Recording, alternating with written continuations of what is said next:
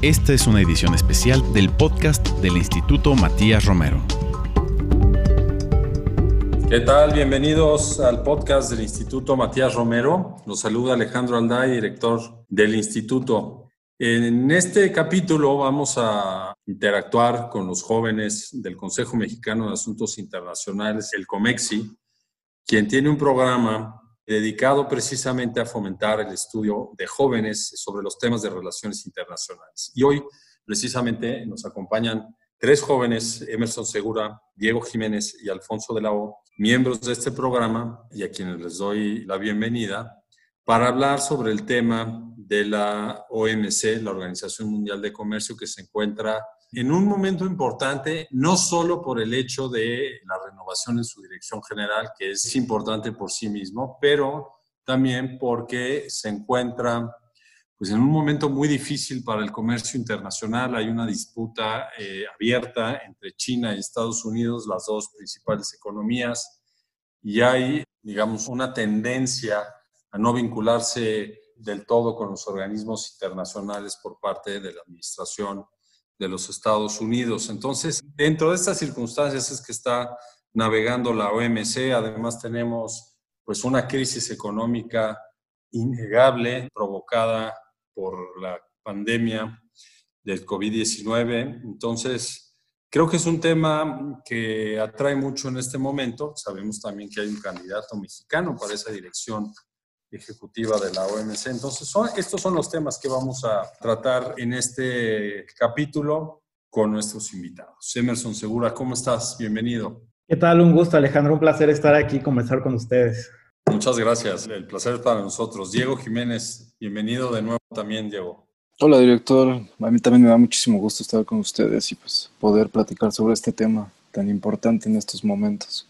Y Alfonso de la O también. ¿Cómo estás, Alfonso? Bienvenido al podcast. ¿Qué tal? ¿Cómo están? Yo estoy muy bien y muchísimas gracias otra vez por la invitación. Es un gustazo estar con ustedes. Bueno, pues ya los tres han estado con nosotros en ocasiones anteriores. En el caso de Emerson también, pues tuvimos el gusto de que trabajara aquí en el instituto. Entonces, estamos entre amigos, gente que conoce temas internacionales y vamos a dar pie directamente al tema de la OMC. ¿Quién me quisiera pues ayudar para que nuestro auditorio tenga, digamos, de manera general un breve comentario sobre lo que es la Organización Mundial de Comercio, cómo está organizada, cómo funciona y por qué es relevante hablar de la OMC? ¿Quién quisiera comenzar? A ver, Diego. Pues para empezar, hay que considerar que la Organización Mundial del Comercio pues es el centro neurálgico de todo el sistema comercial internacional porque en ella pues ocurren eh, la toma de decisiones, es decir, los países miembros, que actualmente son 164, crean acuerdos, están supervisando las reglas, una serie de reglas que constituyen todo este tejido. También eh, la organización produce investigación de calidad, es decir, genera documentos donde permite a todo el mundo saber cómo se encuentra el estado actual de, no sé, sistema comercial, eh, algún acuerdo, alguna región. Y sobre todo, pues puede resolver ciertas disputas comerciales que surjan entre toda esta membresía y esto pues ha permitido a grandes rasgos que no haya conflictos regionales, ¿no?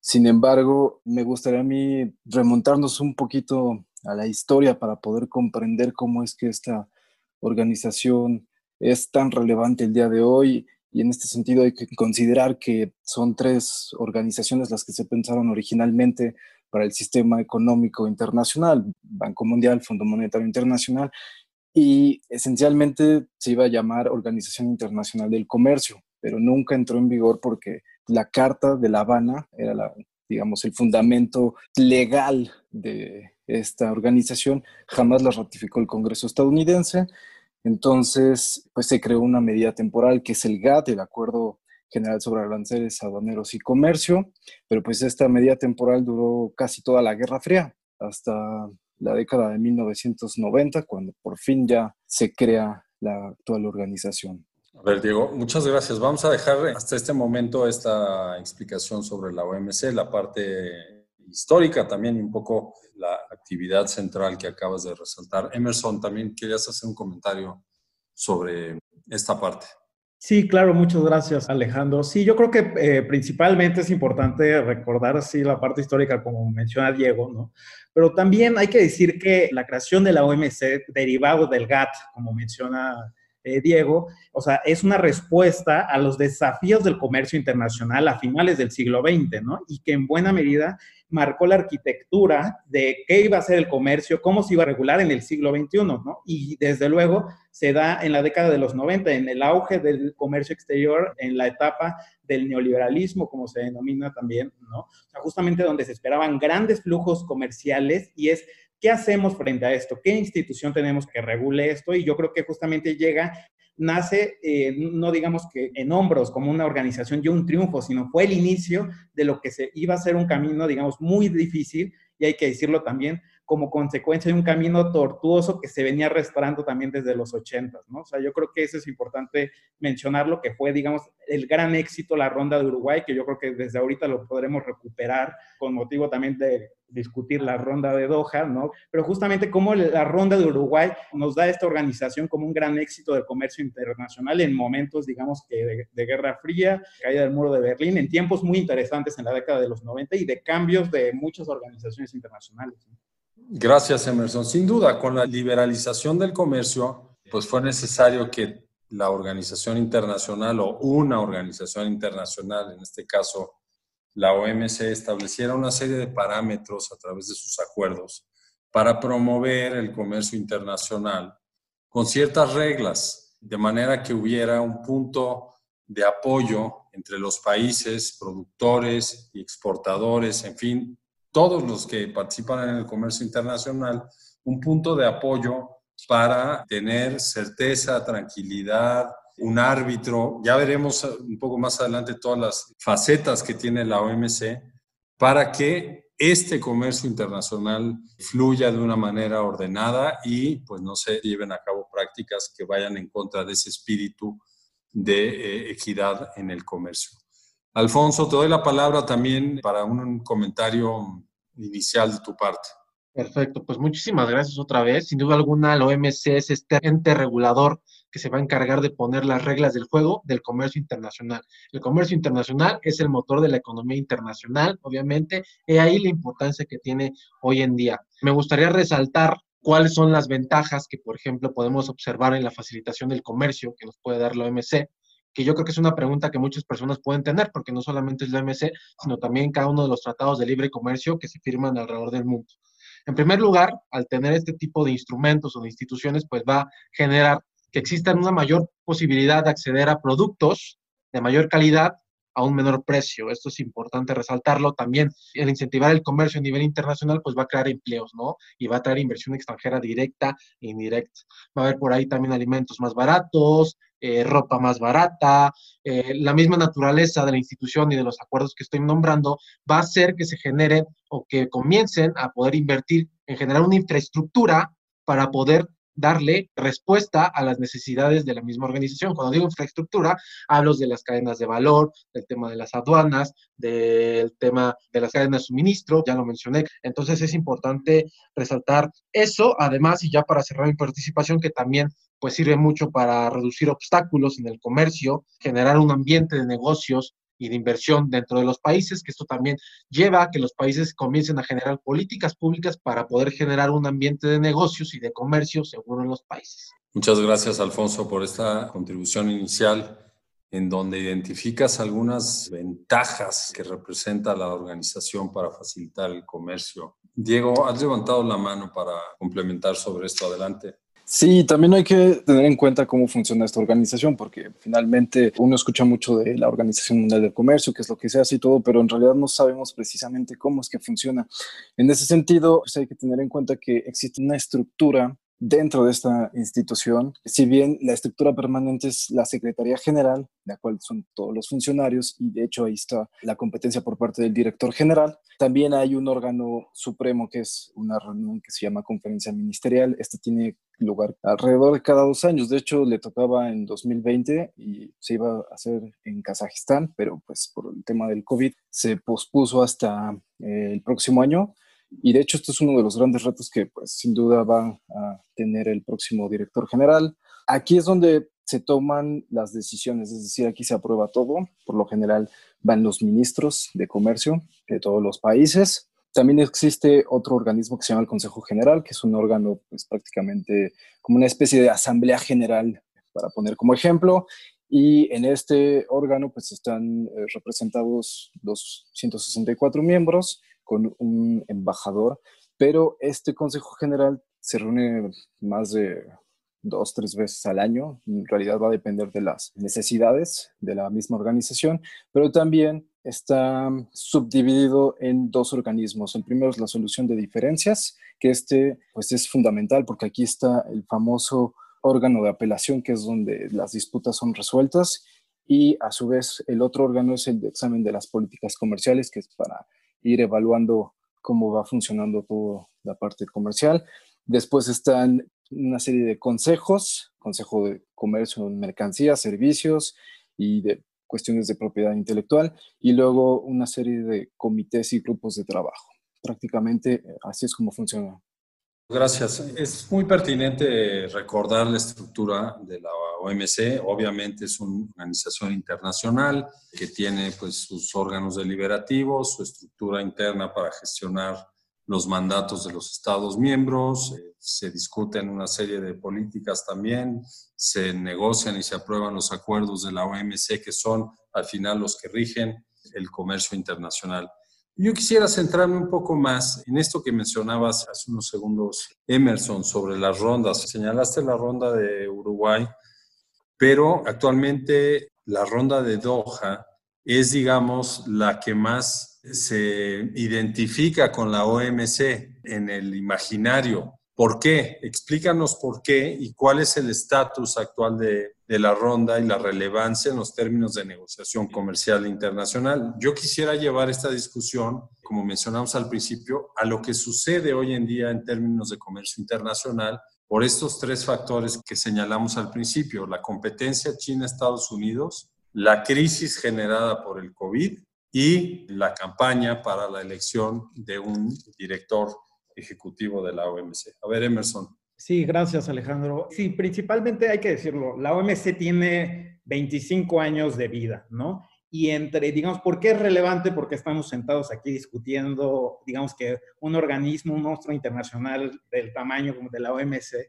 ¿Por qué? Porque yo creo que se habla incluso de una caducidad temprana, ¿no? Y yo creo que justamente tiene que ver con la ronda de Doha que mencionas, porque parece que es un esfuerzo inconcluido, un esfuerzo permanente que no parece llevar a ningún puerto, ¿no? Este esfuerzo desde 2001, la ronda de Doha, a partir de la reunión en Qatar, se pusieron sobre la mesa, digamos, un conjunto de reglas, ¿no? Y nuevos parámetros en varios sectores, principalmente la agrícola, y hay que decir, el agrícola, digamos que es la piedra en el zapato de la OMC desde entonces, es decir, incluso desde la ronda de Uruguay, mencionaba la ronda de Uruguay previamente, justamente entre el 86 y el 94, que fue cuando se llevó a cabo, justamente fue el éxito de poder aglutinar los países miembros, digamos que en un piso parejo que los preparaba para un flujo comercial, un intercambio comercial sin precedentes en, en la historia moderna, ¿no?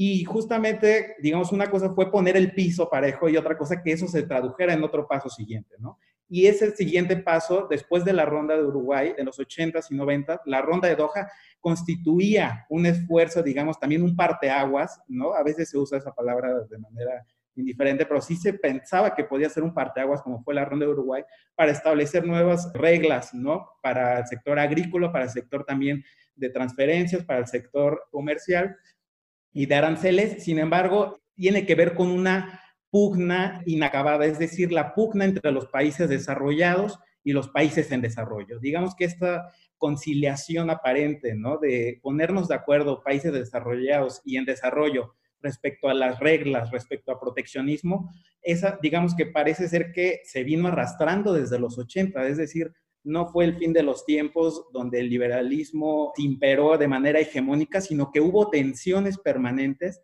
y que desde el 2001 a la fecha, es decir, vemos noticias del 2005, del 2011, del 2016, donde hace alusión de, al parecer la ronda de Doha no va a prosperar. O sea, eso eh, al parecer es un problema permanente en la organización, que bueno, con eso, digamos, a partir de los esfuerzos inacabados de la ronda de Doha y los problemas en el mecanismo de solución de controversias, que es una de las grandes cualidades de la OMC, es a partir que se da la renuncia de Roberto Acevedo.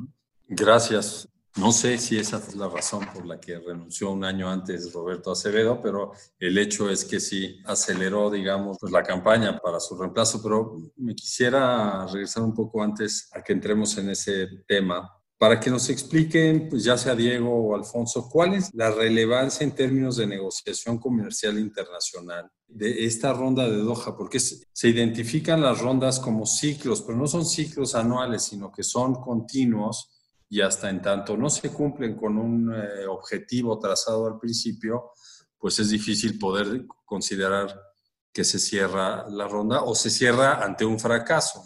Eh, no sé, Alfonso, Diego, ¿quién quiere hablar un poco sobre esto?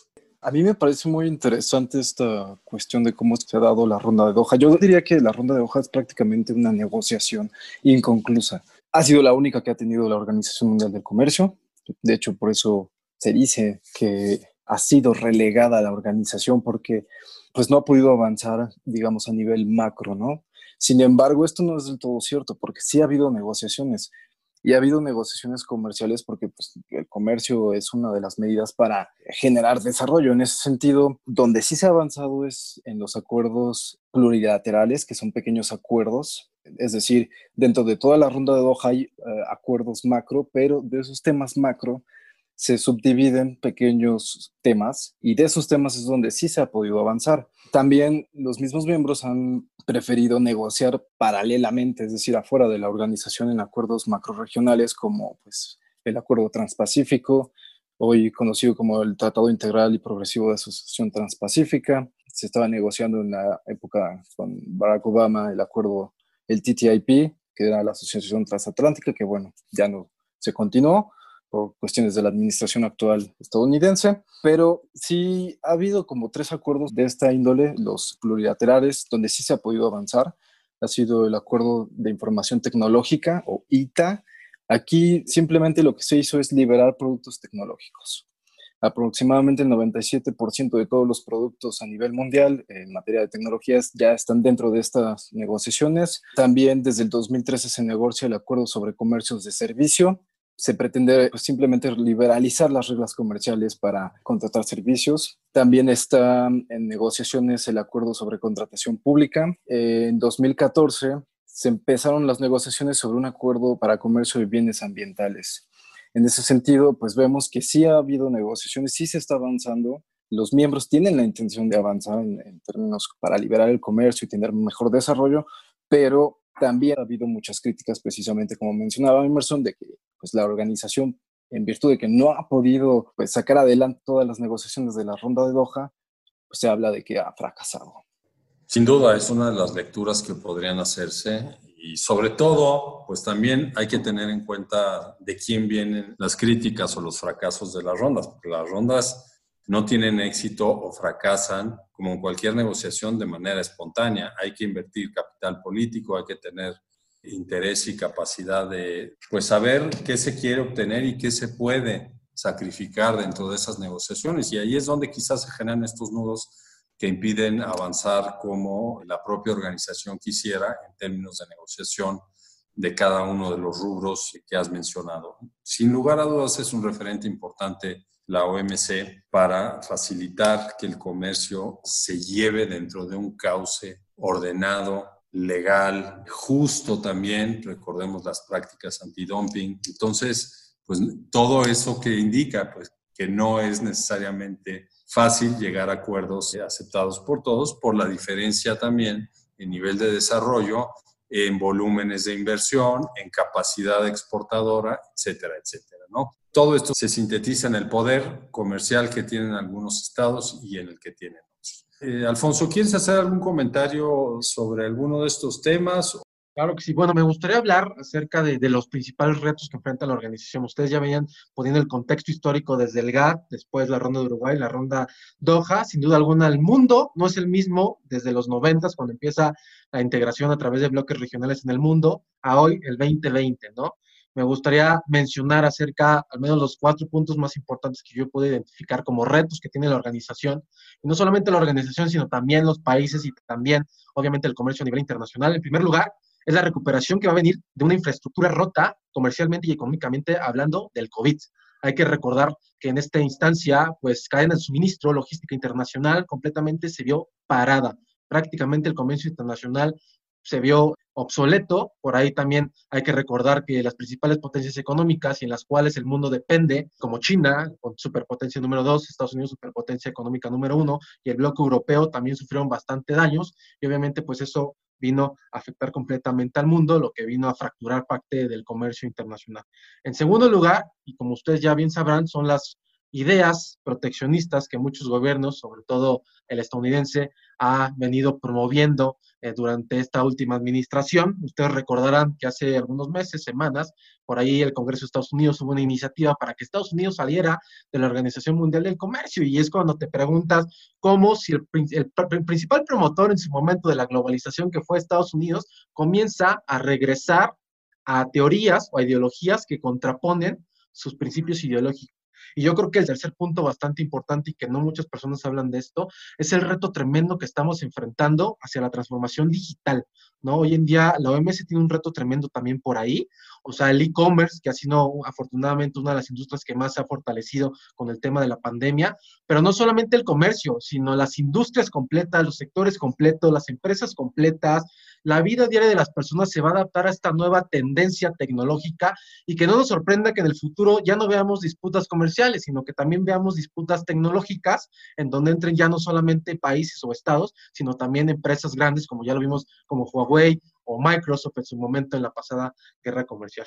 Y ya para cerrar mi punto, yo creo que el otro punto importante, retomando el tema de Estados Unidos y China, las disputas comerciales. Pareciera que la institución, pues ya nada más está como de adorno y realmente las reglas y al poner orden, pues ya no es suficiente, ¿no? Vemos que dos superpotencias económicas pueden sobrepasar prácticamente lo que pueda dictaminar una organización internacional de este tamaño y es importante justamente el tema de las disputas comerciales. Y ahora sí, para cerrar, el tema de México es importante. México tiene un reto tremendo. Uno, aprovechar su extensa red de tratados de libre comercio, seguir aprovechándola. Actualmente tiene 13, eso es importante. También promover la internacionalización de nuestras empresas, eso es de suma relevancia, ya que actualmente pues vemos que no existen algunas instituciones que promuevan este tipo de, ejercicios. Eh, aprovechar la ratificación y la entrada en vigor del TEMEC, que también es importante, el poder adaptarnos a esta nueva dinámica comercial con el bloque de Norteamérica y atraer inversión extranjera directa para que todo esto, a final del día, traiga beneficios a los mexicanos y en generación de empleo. Muchas gracias, Alfonso. Pues eh, creo que le das al clavo en dos cosas. Una, los riesgos eh, de la OMC, como los estamos viendo en otros espacios del trabajo internacional. El sistema multilateral enfrenta pues una necesidad que se ha develado ahora con la pandemia de actualizarse desde el punto de vista eh, digital. Eso es innegable. Y segundo, están enfrentando el riesgo de que muchos países importantes, no solo Estados Unidos, pero Estados Unidos ha sido muy visible porque es, pues en gran medida es fundador de muchos de estos organismos o de los fundadores, se está saliendo, les está dando la vuelta. Bueno, este intento de la OMC lo hizo con UNESCO, lo ha hecho con la Organización Mundial de la Salud. En fin, hay varios ejemplos muy claros sobre ello. Y el tema para México, como también lo apuntas, pues es un tema de enorme oportunidad porque todos los tratados que tenemos y que se han modernizado, pues le permiten a nuestro país basar parte de su proyecto para el desarrollo nacional a partir de la atracción de inversión extranjera y del despliegue del comercio internacional desde México hacia otros mercados. Entonces, muy bienvenidos estos dos puntos. Mencionábamos este tema de la contienda comercial con China y Estados Unidos y el proteccionismo. ¿Quién me quiere complementar algo sobre esto? No sé, Emerson o Diego. Justamente la Organización Mundial del Comercio, pues no solamente se encuentra entre fuego cruzado, sino que en realidad si nos permitimos ver un poquito de historia, es ahí donde surge todo, la actual guerra comercial, porque desde el 2009, con Barack Obama, Estados Unidos llevó 25 quejas, o sea, en el periodo de 2009 a 2017, Estados Unidos implementó 25 quejas en el órgano de apelación, o sea, ningún país había hecho eso y de hecho es algo que en cierta medida el presidente Trump ha denunciado que pues este organismo pues no sirve, ¿no? Cuestiones que sobrepasan sus capacidades jurídicas, pero bueno, en realidad este órgano de apelación tiene personalidad jurídica de acuerdo al acuerdo de Marrakech.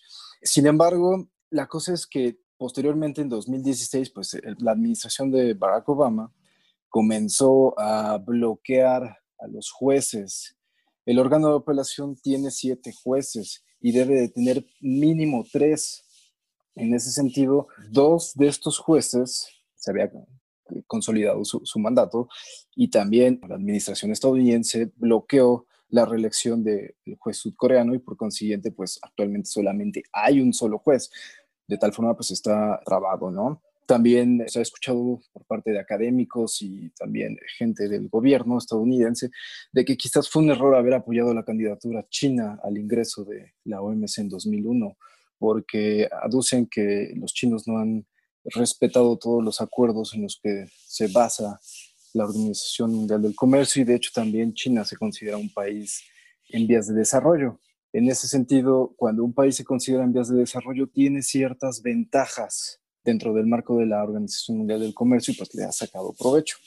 Entonces, estos han sido ciertos resquicios que han llevado también a pues desatar la actual guerra comercial y bueno, con la parálisis del órgano de apelación, pues bueno, los resultados son más que contundentes. Sin embargo, pues ahora sí que esto va a ser uno de los grandes retos, poder solucionar todas estas controversias, restablecer la confianza y también, como bien mencionaba este Alfonso, pues no solamente es Estados Unidos quien ha comenzado a golpear el sistema multilateral, particularmente en comercio, también tenemos a Reino Unido, ¿no? Con el Brexit. Gracias, Diego, por esta aportación en la que nos recuerdas además algunos de los puntos en los cuales la administración en Estados Unidos puso eh, el centro de su crítica en la política china dentro de la OMC, pero al mismo tiempo, cuando estaba fuera de la OMC, eh, señalaban una serie de prácticas que no sucederían, pongo entre comillas, si fuera miembro de la OMC. Entonces, pues es muy difícil poder tratar de identificar si la pertenencia o no a un organismo internacional es lo que determina prácticas malas de un país. Yo creo que esto es muy relativo y como siempre lo hemos defendido en México, es mucho mejor estar dentro de los parámetros del trabajo multilateral para atender estos temas pues, de carácter global. Dada esta, pues este panorama, a ver, Emerson, ¿qué liderazgo requiere la OMC para los próximos años? Estamos en ese proceso de, de, elección de la nueva dirección general, que es un proceso muy largo, por cierto. ¿Qué perfil se requiere hoy en día? Necesitamos un mediador entre Estados Unidos y China, alguien que reivindique la autoridad de la OMC, que se fortalezca el mecanismo de solución de controversias o todo al mismo tiempo. ¿Cuál es tu opinión? Sí, gracias. Yo creo que justamente es la gran pregunta, ¿no? O sea, ¿quién es la persona adecuada, ¿no? Para revitalizar el multilateralismo comercial, ¿no? ¿Quién es la persona ideal para vencer al proteccionismo?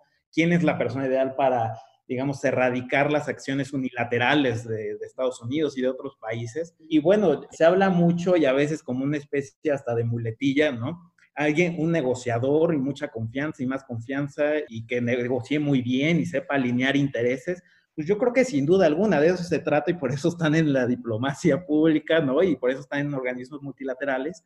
Pero creo que justamente tiene que ver con un perfil, eh, no solamente es el primer paso, yo creo que de un largo camino, ¿no? O sea, no ver también el, el nuevo director que llegue, ¿no? Hace un rato mencionábamos los motivos o no motivos por los que renunció Acevedo, ¿no? Algunos se lo atribuyen al fracaso de la ronda de Doha, otros, digamos que en la manera en cómo el mecanismo de solución de controversias está paralizado o en un limbo incluso jurídico, político por los nombramientos y los vetos que ya mencionaba Diego hace un momento. Pero más allá de que eso es una realidad y que es, va a ser con lo que va a tener que liderar el nuevo director, tiene que ver con alinear intereses y, y sobre todo en entender que la configuración de cómo se negociaba antes hasta literalmente ya cambió, es decir, en tiempos de pandemia, justamente la pasarela usual para ir a cabildear las candidaturas y que era casi un paseo en el mundo y en Ginebra de con quién me siento, ha cambiado totalmente, ¿no? Hoy vemos muchas entrevistas de los candidatos, una de la postulación de SEADE, ¿no? El candidato mexicano en el país, justamente dando sus razones por las cuales él cree que debería encabezar la institución y así en la BBC,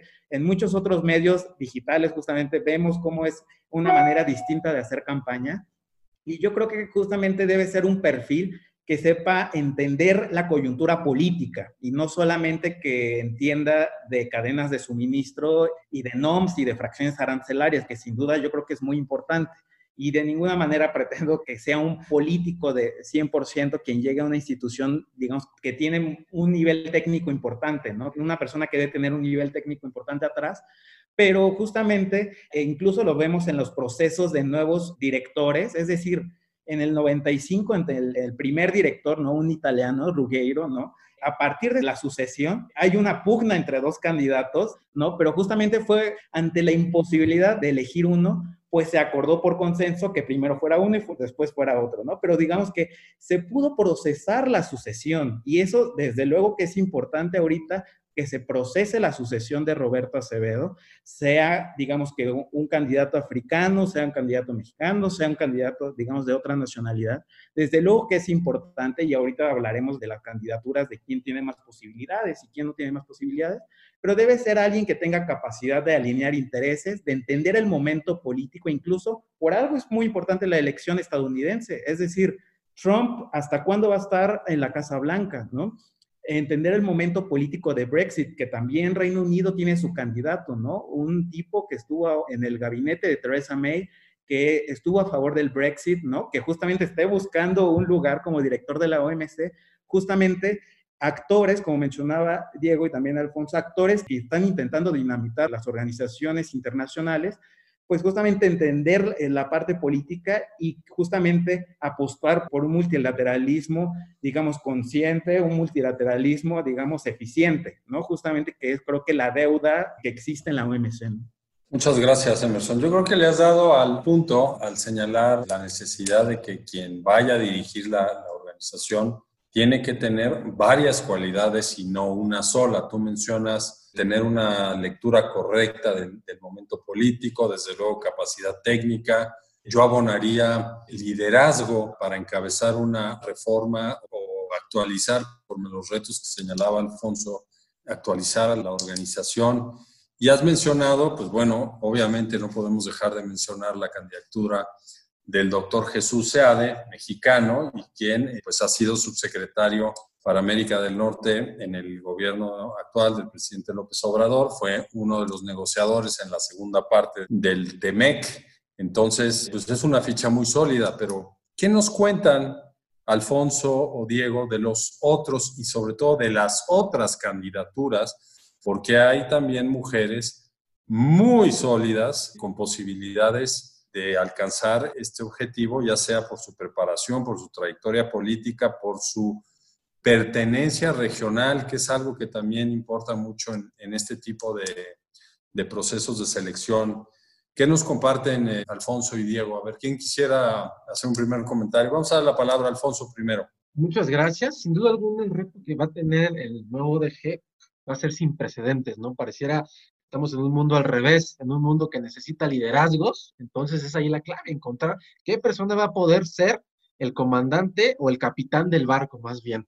Yo creo que estamos en una nueva dinámica mundial en donde afortunadamente tenemos muchas mujeres líderes, sobre todo hemos visto que con el tema del COVID muchísimas han destacado en la forma de gestionar la pandemia. Me gustaría destacar el papel que ha tenido Congo, nigeriana, ¿no? Muchos analistas afirman que es momento para que África funja como líder del sistema internacional comercial. Yo creo que un reto también tremendo que tendrían, ya sea quien llegue, es poder alinear o consensuar la parte china y la parte americana, ¿no? Sobre todo en este mundo, cuando lo vemos completamente fragmentado, rodeado de guerras comerciales, en donde se disputan sistemas por ahí, inclusive políticos, etcétera, etcétera. Sin duda alguna, pues yo creo que podría ser momento para que una mujer pueda liderar la Organización Mundial del Comercio.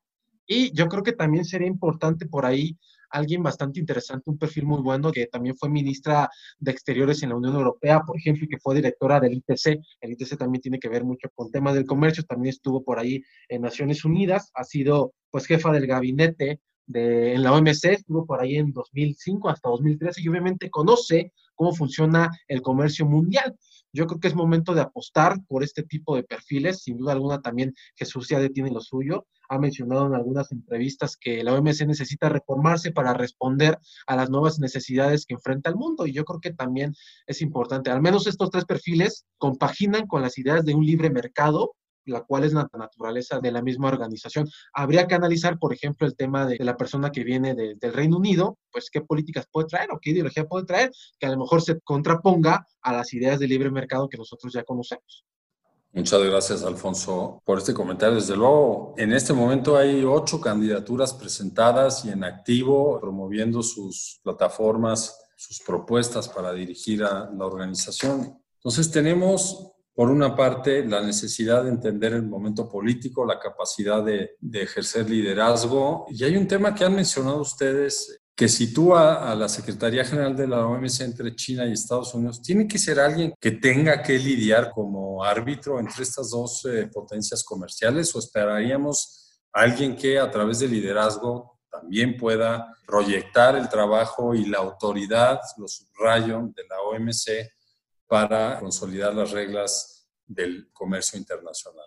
No sé si alguien quisiera hacer un comentario. A ver, Emerson. Sí, creo que justamente parece ser así el dilema, ¿no? Pensamos en Estados Unidos y China, ¿no? Como los dos grandes hegemónicos, digamos que alguien se va a quedar la OMC, ¿no? O sea, justamente yo creo que como en política no se trata de quién tiene más amigos, sino quién tiene menos enemigos, ¿no? Y yo veo las candidaturas africanas, digamos, con bastante posibilidad, justamente en esa polarización entre Estados Unidos y China, veo buena posibilidad a que África pueda incorporar alguna de sus candidatas. En una entrevista yo escuchaba a Okonjo, que ya la mencionó Alfonso, ¿no? De Nigeria, que justamente daba una especie de guiños a que reconocía el apoyo, ¿no? Y la ayuda que habían recibido de China y al mismo tiempo hacía énfasis en la importancia en escuchar las inquietudes, ¿no? De Estados Unidos. O sea, justamente apelando a que si ella, en caso de que llegara está dispuesta a escuchar las dos partes, ¿no? Que no se vea, digamos, como un endorsement rígido de parte de China, ¿no? Hay que decir que incluso la Unión Europea decidió no presentar candidato, un candidato de, de unidad de la Unión Europea, Reino Unido sí lo hizo, y que tal vez por eso se dice que los países europeos pueden optar más por una opción africana, tal vez orientada a los intereses chinos, desde luego que no lo sabemos, ¿no? Pero también creo que es importante la candidatura de México porque, bueno, hay que recordar, ¿no? Creo que es importante también para quien nos escucha, pues mencionar que en 2013, justamente en el proceso que Roberto Acevedo se incorpora como director general, el candidato de México fue Herminio Blanco. ¿No? Y Herminio Blanco, pues bueno, también venía de una experiencia de negociación, ¿no? Desde la SECOFI allá en los noventas con Jaime Serra Puche en las negociaciones del Telecán, que conocía muy bien los circuitos comerciales y los circuitos políticos, ¿no? Sobre el comercio internacional y que eh, justamente fue una candidatura que en esa ocasión ganó Roberto Acevedo, pero creo que justamente vemos que estos guiños de a quién te acercas y de qué manera no se vean como endorsement ciegos, ¿no? Es decir, la candidatura de México es ciegamente la candidatura de Trump o la candidatura de Estados Unidos. Yo creo que tal vez decir eso no refleja en su totalidad lo complejo que puede ser el proceso. Y bueno, yo creo que también la otra candidata, la keniana Amina Mohamed, pues también tiene una experiencia en los circuitos multilaterales de la OMC y eso yo creo que es lo que importa también mucho, ¿no? ¿Qué tanto has estado en la OMC?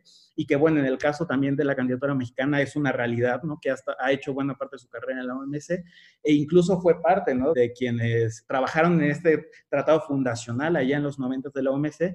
Y es decir, la verdad es que los perfiles son muy competitivos de quienes van a la cabeza. Y bueno, yo creo que justamente deben de tener capacidad hasta los últimos minutos, ¿no? Para poder articular mayorías a su favor. Muchas gracias, Emerson. Se han mencionado algunos de los nombres. Vamos a dar la lista de quiénes son los ocho candidatos. Está el doctor Okonjo de Nigeria, el señor Abdelhamid Mahmoud de Egipto, está el señor Ulyanovsky de Moldova, está la señora eh, Yu Myung-hee de Corea, la keniana que acabas de mencionar, Amina Mohamed, y quien además pues, es la número dos de la ONU y la encargada de la Agenda 2030. No sé si eso le va a dar una correa especial privilegiada para impulsar su candidatura. Está el señor Maciad Al-Tawariji de Arabia Saudita y está el candidato del Reino Unido que es el doctor Lyon Fox. Estos son quienes están compitiendo. A ver, Diego, un comentario y pasamos ya a la parte final del programa.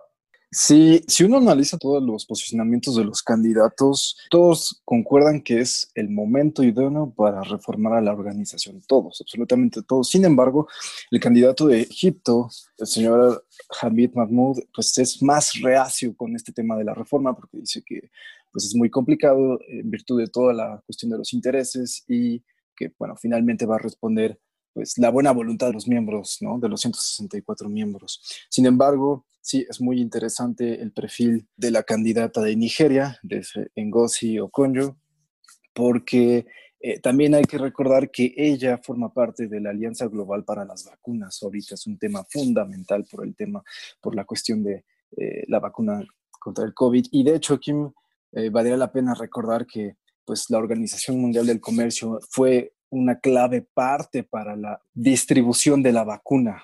¿Por qué? Porque hay un acuerdo sobre propiedad intelectual. Entonces, en ese momento, el virus del VIH estaba en su pleno apogeo y pues en virtud de este acuerdo todos los países protegieron eh, las patentes de los fármacos. Por consiguiente, pues eh, los precios no eran asequibles para la población al grado de que la conferencia ministerial, precisamente la ronda de Doha, reinterpretó este tratado en favor de la salud de la población, ¿no? Entonces, pues este perfil va a ser muy interesante. También la postura del doctor Seade es una postura muy interesante, muy versátil, porque toda su experiencia de negociador, su experiencia también como funcionario dentro de acuerdos multilaterales y organizaciones de esta índole. Y me gustaría aquí resaltar que su posicionamiento es muy estructural, tiene una visión a futuro, de hecho tiene un plan de 100 días en donde primero pues quiere sacar adelante el tema de la subvención de la pesca, regresar la confianza a la organización, velar por el tema de la crisis del COVID. Entonces, va a ser muy interesante este proceso, a ver quién será electo. Muy bien. Bueno, pues ahí hay un adelanto de, de lo que puede venir para las próximas eh, semanas en, términos de la elección del próximo director general de la OMC y desde luego le deseamos el mayor de los éxitos al doctor Jesús Seada, el candidato de México, nuestro candidato, para que sea él el que se lleve esta pues muy importante responsabilidad a nivel internacional. No sé si quisieran formular un comentario final, les pediría que sea breve un minuto cada quien para que podamos cerrar este capítulo del podcast, pero siempre dándoles el espacio y agradeciendo su participación. Sí, claro. Justo más allá del futurismo político y la bola de cristal, ¿no? Yo creo que lo importante, y es donde creo que más allá de la suerte que vaya a tener la candidatura mexicana, yo creo que es un acierto que se haga énfasis en la plataforma de trabajo en el sector agrícola, transparencia y regulación eh, electrónica. Yo creo que justamente se es una agenda que atiende tres cosas elementales. El sector agrícola, justamente la crisis que se viene arrastrando, ¿no? Desde los años 90, las disputas con China, las subvenciones y todo este tema la transparencia, que es uno de los ejes de la OMC, que está en sus principios rectores, que lo tienen muy, muy claro esta hoja de ruta hacia un organismo internacional transparente y no opaco o discrecional, ¿no? Justamente su compromiso de la organización con eso. Y la regulación electrónica, que yo creo que sí, que es una agenda que ve hacia el futuro, hacia dónde va a ir el comercio electrónico, hacia dónde están yendo los temas de propiedad intelectual. Este año el comercio tradicional a raíz de la pandemia disminuyó 30%, o se estima que, a finales de año se haya disminuido 30%. O sea, son muchos los pendientes. Y bueno, muchísimas gracias Alejandra, al Instituto Mateo Romero y de todo el equipo por la invitación y ojalá este, pronto podamos este, otra vez conversar y tal vez ya después del proceso, ¿no? De eh, ver en qué terminó. Muchísimas gracias, Alejandra. Encantado, Emerson, muchas gracias por tu colaboración. Creo que pues identificas un aspecto muy importante sobre la necesidad de reformar la organización, pues tiene que reformarse también en la medida que los tratados de libre comercio se renuevan, incluyen áreas no reguladas previamente, derivado pues del avance de muchas cosas, ¿no? De prácticas comerciales, de la transformación digital, de algunos otros aspectos eh, legales, ¿no? Como la protección de datos, la propiedad intelectual. Qué ejemplo más claro para nosotros que fue este paquete adicional que se tuvo que aprobar por el Congreso mexicano para que entrara en vigor el TEMEC. Hay que echarle un ojo a ese paquete en términos de actualización normativa. Pero bueno, muchas gracias Emerson y seguramente nos estaremos viendo en futuros capítulos del podcast. Alfonso, un comentario final. Claro que sí, pues bueno, rápidamente, sin duda alguna, hoy estamos viviendo tiempos complicados, ¿no? El mundo necesita un líder, la OMC necesita un líder, se necesita fortalecer al OMC, recuperar el peso en el sistema internacional que considero ha perdido porque se ha visto ineficaz para impedir las guerras comerciales, que sin duda alguna ponen entredicho el funcionamiento de la misma. Como decía muy bien Emerson, sin duda alguna el director general nuevo va a tener un reto tremendo por ahí en inclusive promover nuevas disciplinas comerciales como propiedad intelectual solamente en algunos capítulos, el tema del comercio digital, la transformación digital, también por ahí yo creo que es importante mencionar todo este tipo de negociaciones que podría traer una nueva ola transformadora con esta industria 4.0 y el reto tremendo que tiene el nuevo G. Y pues nada más agradecer nuevamente la invitación. Para mí es un gusto compartir como siempre el espacio y el análisis y la opinión con ustedes. Muchas gracias, Alfonso. Pues eh, ya sabes que esta es tu casa y encantados de que vuelvas y compartas temas que tú conoces y tus puntos de vista. Siempre bienvenidos. Diego, para cerrar, también te damos un minutito. Muchas gracias, director. Bueno, la Organización Mundial del Comercio ahorita es la organización clave para pues, impulsar la recuperación económica del mundo, causada pues, por los estragos del COVID y también pues, de la guerra comercial previamente. En ese sentido, considero que pues, la comunidad internacional debe comprometerse ¿no? para trabajar en conjunto. Al final del cabo, esta organización responde para todos, responde en beneficio de cada miembro. Entonces, pues deben dedicarse trabajar para renovarla, para que los objetivos sean dinámicos, incluso para que se vuelva resiliente y también esté a la vanguardia de la temática del siglo XXI y sobre todo que la población de todos los países sienta que es una organización cercana a ellos, ¿no?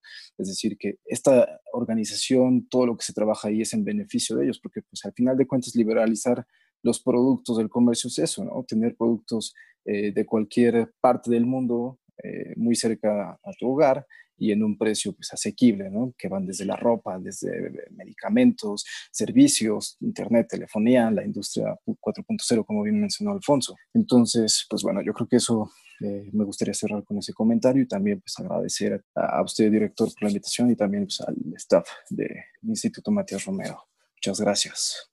Muchas gracias a ti, Diego, por esta participación. Como siempre, bienvenido. Y muy importante el tema de la renovación de la OMC. Tiene que ser en un momento que ustedes han calificado como un parteaguas por pues, la crisis que ha generado el comercio internacional del COVID.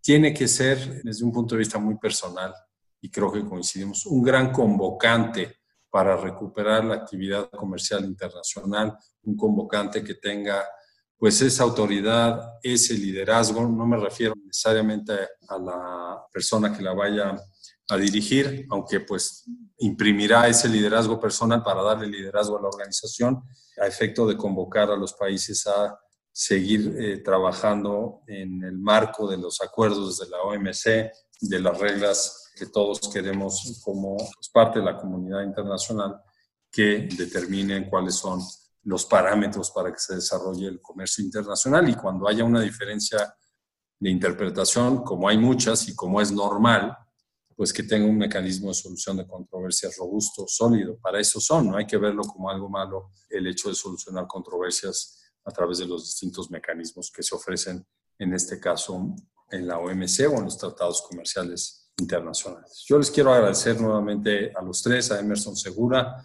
a Jiménez y Alfonso de la O, quienes son miembros del programa de jóvenes del COMEXI, por su participación en este podcast del Instituto Matías Romero, dedicado a la OMC. Y le vamos a pedir al COMEXI que nos mande también mujeres, miembros del programa de jóvenes para que participen, porque tenemos una política que tenemos que cumplir y queremos cumplir, porque estamos convencidos para que los espacios sean equilibrados en todos los trabajos del Instituto Matías Romero. Entonces, hay una petición para Comexi para que además de estos talentosos jóvenes, pues nos mande algunas de sus profesionales, mujeres, a compartir también sus puntos de vista. Le agradezco a nuestro auditorio su atención, les, les invito a que escuchen este capítulo y todos los demás del podcast que generamos en el instituto en las plataformas digitales. Estamos en Spotify, estamos en SoundCloud y en Apple Podcast y también en la página web del Instituto Matías Romero y las redes sociales. Estamos constantemente repitiendo los capítulos del podcast. Finalmente, le quiero agradecer a la producción a Ana Teresa Sainz, la realización a Jorge Escamilla y la operación técnica de Gilberto Díaz. Hasta la próxima. Esta fue una edición especial del podcast del Instituto Matías Romero.